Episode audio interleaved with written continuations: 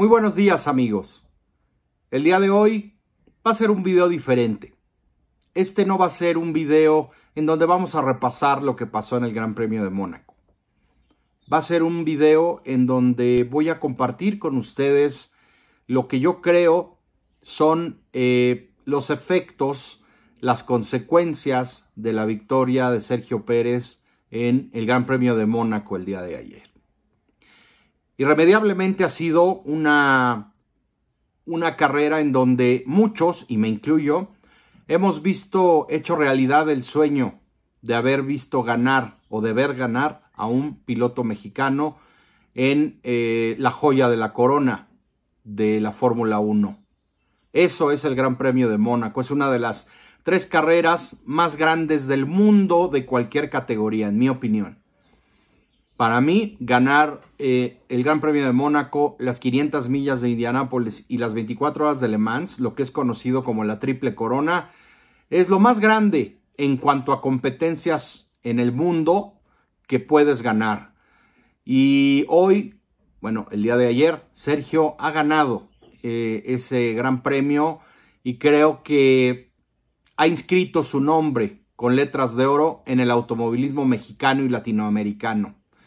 Solamente habían ganado ahí pilotos como Juan Manuel Fangio, como Ayrton Senna, como eh, Carlos Alberto Reutemann, Juan Pablo Montoya y ahora Checo Pérez. Entonces, eh, eso es una muestra enorme, ¿no? De, del logro que ha eh, pues conquistado el día de ayer Sergio. Y también comentar que pilotos como Nelson Piquet, como Emerson Fittipaldi, eh, pasaron por ahí y nunca pudieron ganar el Gran Premio. Es un, es un resultado, además de histórico, creo yo, muy importante para Checo, porque está en un año en donde está pudiendo mostrarle al mundo toda su grandeza. Y es que mm, me ha sido difícil no poder recordar eh, realmente todo, todo el proceso y todo el camino de Checo desde antes de llegar a la Fórmula 1. Y aquí me voy a permitir hacer un paréntesis y compartirles eh, esta reflexión personal, ¿no? Desde el año 2007, cuando Checo estaba en Inglaterra, cuando había estado ya en la Fórmula BMW europea y que había llegado a correr a la Fórmula 3, eh, la clase nacional en, este, en Inglaterra, desde entonces hablábamos mucho con, con amigos, con familias sobre el, andar de este piloto mexicano en Inglaterra. Checo lo hizo muy bien en sus dos años en la Fórmula 3 británica, primero en la clase nacional y luego en la clase internacional. Eh, evidentemente Sergio era un piloto que tenía, tenía eh, talento, que era un, un piloto que tenía días en donde verdaderamente lucía como un piloto de, clase mundial. Posteriormente su paso por la GP2 el primer año generó un poco de dudas, pero bueno, estaba en un equipo bastante, bastante modesto. Y ese, ese error lo corrigieron en el segundo año cuando llegó al equipo Barwa, ADAX. En aquel momento, este equipo le permitió a Checo pelear por el campeonato de la GP2, hoy la Fórmula 2, y eh, logrando victorias en su segunda temporada en la GP2. Luchó el campeonato de manera cerrada con Pastor Maldonado, que estaba en, su cuarta temporada y algunas carreras más. Tenía más experiencia y bueno, Pastor estuvo ese año eh, impecable, lo hizo todo de una manera perfecta con el equipo Rapax y terminó ganando el campeonato de la GP2 que en aquel entonces se le llamaba así, hoy Fórmula 2 y bueno, eh, se da su llegada a Fórmula 1. A mucha gente se le ha olvidado que Sergio debutó con una séptima posición en un Sauber, en un Sauber que irremediablemente era un equipo que estaba para terminar 12, 14 o 15 no estaba para, para terminar más adelante. Y Sergio en su primer gran premio terminó en la séptima posición. Lamentablemente por una infracción al reglamento, por un milímetro de más, un milímetro de menos, eh, que tenían algunos elementos del auto, fue, fueron eh, descalificados ambos Saubers de ese gran premio. Pero Sergio, desde que llegó a, la Fórmula 1, ha dado golpes, ha dado golpes en la mesa y ha mostrado con autoridad que él tiene y que se merecía un sitio en la Fórmula 1. Posteriormente, todos sabemos la historia, no voy a hacer un repaso de la carrera de Checo, pero quiero resaltar eh, varios puntos que en su carrera han sido fundamentales. Eh, principalmente la fe en sí mismo. Es un piloto que siempre ha creído en, que, en, su, en su talento, en sus posibilidades y nunca se ha sentido inferior a nadie. Esto, esto ha sido fundamental en los logros que ha tenido Sergio en su carrera. Cuando todo mundo lo señaló en el 2013, cuando la prensa inglesa lo destrozaba, cuando, cuando decían que no tenía el nivel. Me da risa acordarme. Cuando decían que no tenía el nivel para correr en un equipo como McLaren. Cuando decían que Magnussen era mucho mejor que Checo, etcétera. Una cantidad de barbaridades que se han dicho, una cantidad de tonterías que se han dicho sobre Checo también recuerdo muy bien cómo muchos periodistas, gente que está dentro de los medios y que hoy adula y que hoy se acerca y que hoy hablan que Checo, etcétera, etcétera, que qué bien, que guau, que siempre creyeron en él. A mí me consta, ellos hablaban con desdén de Sergio Pérez. Decían, ah, mexicano. Mm, mm", hacían caras.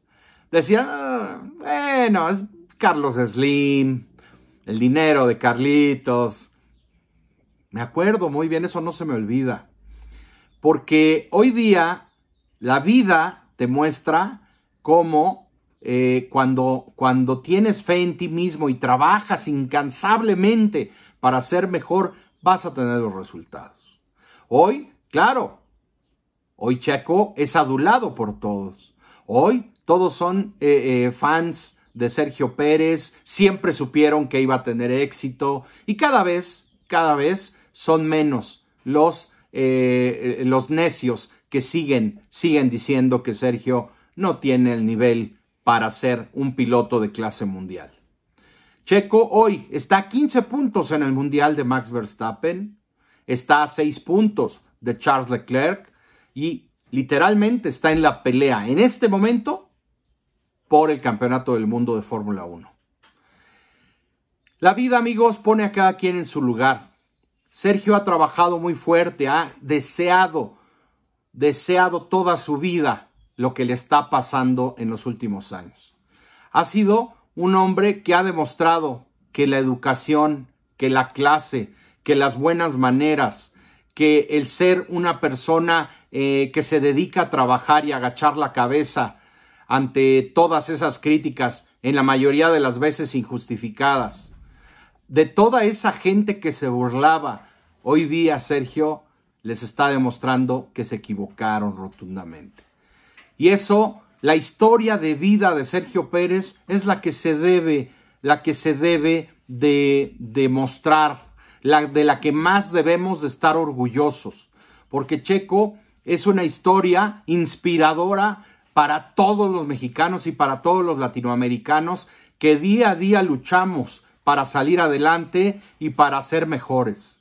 Sergio, eh, a mí me da mucha felicidad porque sé, y se lo pregunté eh, hace tres años en el Gran Premio de Canadá. Le pregunté, Checo, ¿cómo quieres que se te recuerde cuando te retires dentro de, ojalá, mucho tiempo de este deporte? ¿Cómo quisieras que se te recuerde? Y Checo me dijo, bueno, solamente como un piloto que lo dio todo siempre, que siempre buscó eh, lo más alto y lo mejor en, en su deporte, que trabajé incansablemente para tener los mejores resultados y que siempre quise dejar el nombre de mi país en alto y el de mi familia, por supuesto. Todo ese tipo de cosas, amigos, se me han venido como una serie de flashazos y de recuerdos de todos estos años, de todos, de todos esos momentos en donde, en donde me encendía en donde me daba rabia, en donde me daba coraje ver a muchos mexicanos también eh, hablar mal de alguien que se jugaba la vida semana sí y semana también en su monoplaza.